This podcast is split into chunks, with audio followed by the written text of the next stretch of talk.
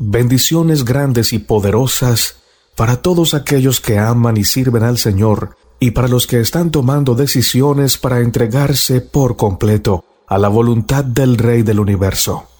Gracias por abrir este video, mis hermanos. Sigamos en oración por los hermanos y hermanas que escriben en los comentarios sus peticiones sinceras. Recuerda compartir este video con cinco de tus hermanos y cinco de tus amigos.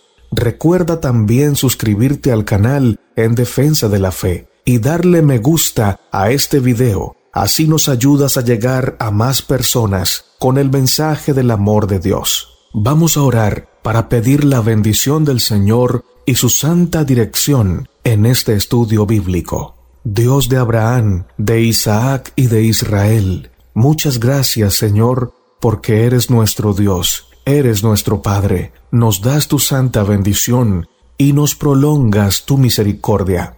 Pedimos humildemente el perdón de nuestros pecados Pedimos también que nos des sabiduría y entendimiento para hacer tu voluntad después de comprenderla al estudiar tu santa palabra.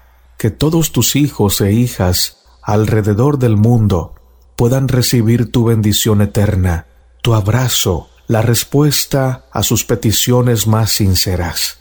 Gracias, oh Padre, gracias, Señor, porque para todos tus hijos provees lo mejor. Oramos en el nombre de Cristo Jesús. Amén. Sábado 24 de agosto. El servicio en la Iglesia del Nuevo Testamento.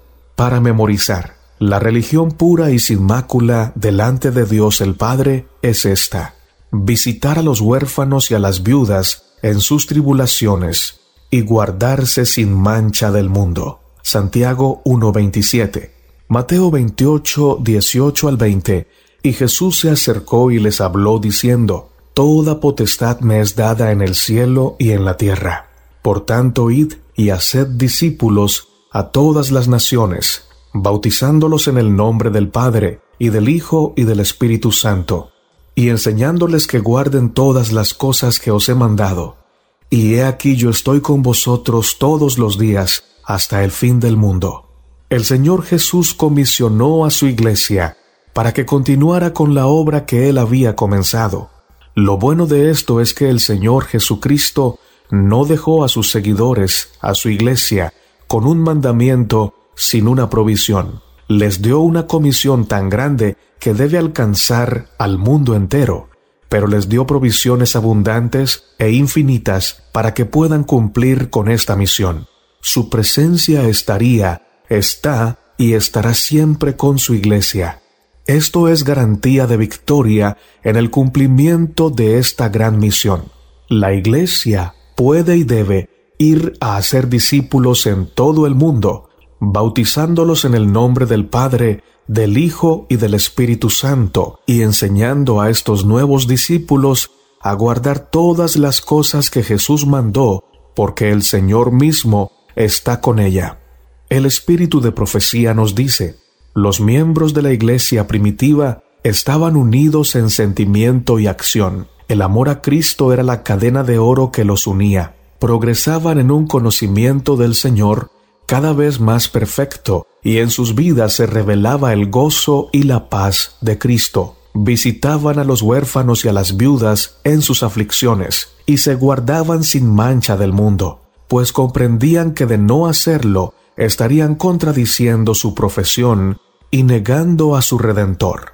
La obra se llevaba adelante en cada ciudad, se convertían almas, y a su vez éstas sentían que era su deber hablar a otros acerca del inestimable tesoro que habían recibido. No podían descansar hasta que la luz que había iluminado sus mentes brillara sobre otros. Multitudes de incrédulos se enteraron de las razones de la esperanza cristiana. Se hacían fervientes e inspiradas súplicas personales a los errantes, a los perdidos y a los que aunque profesaban conocer la verdad, eran más amadores de los placeres que de Dios. Los Hechos de los Apóstoles, página 463. Fin de la cita. Gracias hermanos por escuchar la lección del sábado. Excelente día en Cristo Jesús para todos mis hermanos y hermanas en donde quiera que estén.